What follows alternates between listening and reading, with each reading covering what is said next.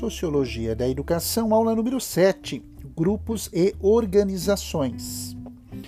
Unidade de ensino Saga, presente no ambiente virtual de aprendizagem. Eu sou o professor Luiz Felipe e quero dar as boas-vindas a você, internauta. Estou muito feliz por esse nosso encontro.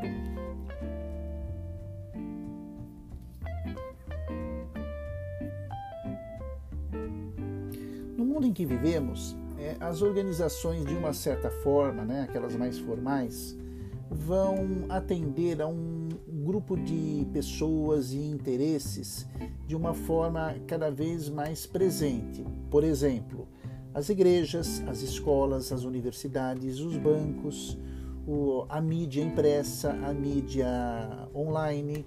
Então, podemos dizer que cada organização vai ser constituída por grupos que são designados para cumprir uma finalidade particular. E é interessante como essas organizações, é, constituídas por diversos grupos, vão afetar as nossas vidas, não é verdade? Então, para você ter uma ideia, quando falamos em organizações, quando nós falamos em grupos, esse tema é tão interessante que ele é muito explorado não apenas na sociologia, não, mas também na psicologia. E essa aula tem o propósito de nos explicar o que, que são os grupos, né? qual o papel dos grupos. Hoje em dia, no mundo contemporâneo, há tantos grupos disso, grupos daquilo. Né? Vamos ver quais são os seus, uh, o seu principal papel, as suas características e de que maneira esses grupos vão afetar as organizações. É claro também que vamos dar um enfoque mais voltado para a área da educação, uma vez que a disciplina é sociologia aplicada à educação. Em um primeiro momento, como que eu posso, de uma maneira muito clara para você, explicar o que são grupos? Né?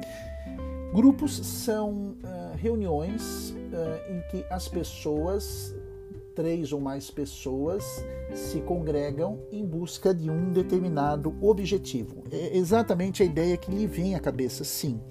Grupo é um conjunto de pessoas em torno uh, das quais você tem um objetivo comum. Né?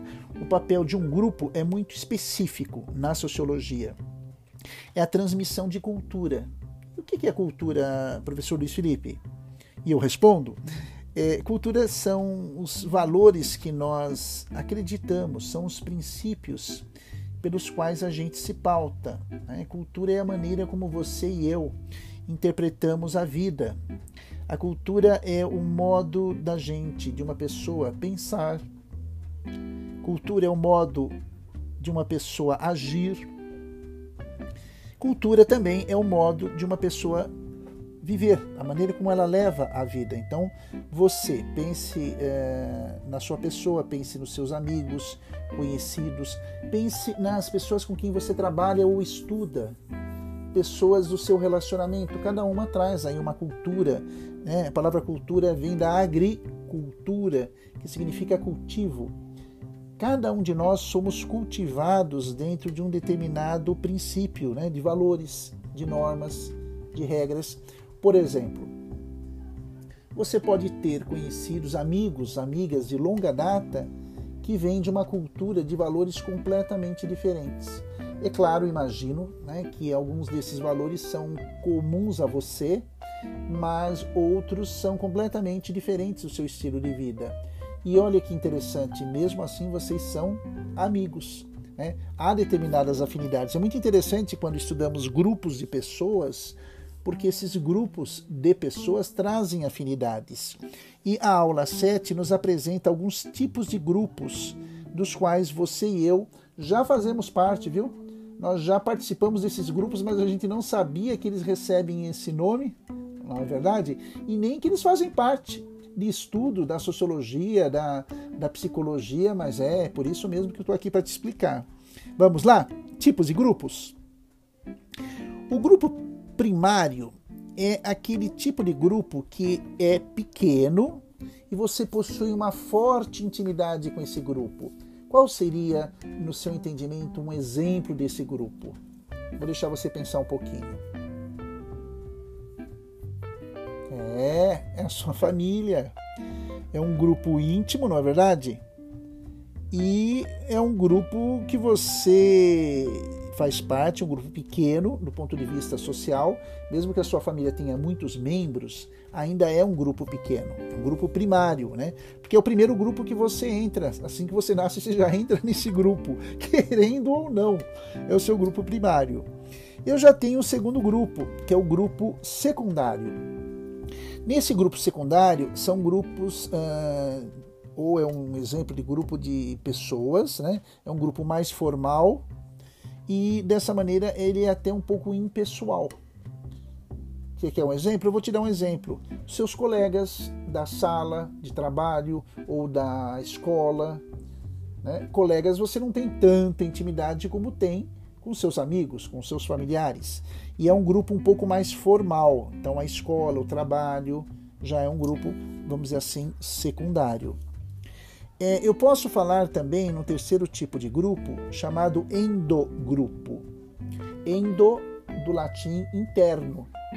Então, é um grupo com quem você se identifica, você se sente membro interno desse grupo. Vamos supor, você participa de um grupo de oração, ou um grupo de jovens, ou um grupo de esportistas, você se sente parte pertencente, você faz parte de dentro do grupo, daí endogrupo. Você se identifica muito com ele.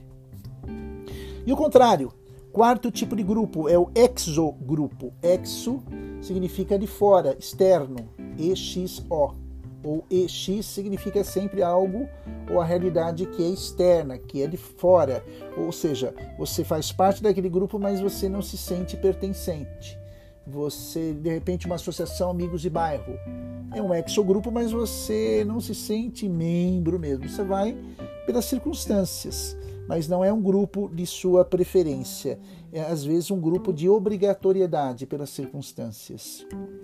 Eu vou ter grupo primário, vou ter grupo secundário, vou ter o endogrupo, vou ter o exogrupo. O quinto grupo, o quinto grupo nós vamos chamá-lo né, de grupo de referências. Você tem aquele grupo como uma referência para você.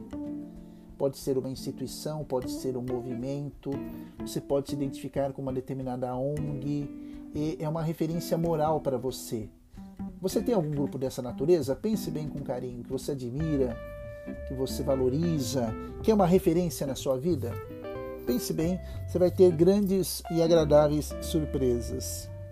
Eu vou ter também é, um outro grupo chamado grupo de discussão.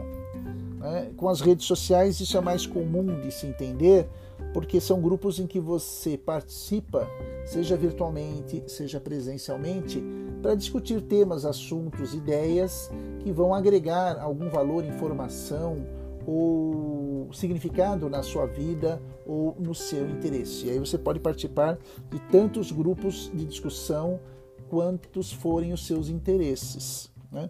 E temos também o último uh, item. Não chega a ser um grupo, mas é o processo pelo qual os grupos são formados, que é a unidade de ensino, né, a, o material do ambiente virtual, a saga, aula 7, fala que é um processo chamado coalizão coalizão sim com a letra Z. A coalizão, prezada internauta, prezado internauta desse, desse canal do podcast, é, é o processo em que quando três ou quatro membros se reúnem em torno de ideias, né, há uma coalizão, ou seja, os, as três pessoas se juntam e desse, dessa união nasce um novo grupo. Né? As pessoas vão realizar uma coalizão, elas vão se reunir em torno de um ideal. Não basta se reunir, não, viu, pessoal? Há uma necessidade de se ter também um ideal em comum.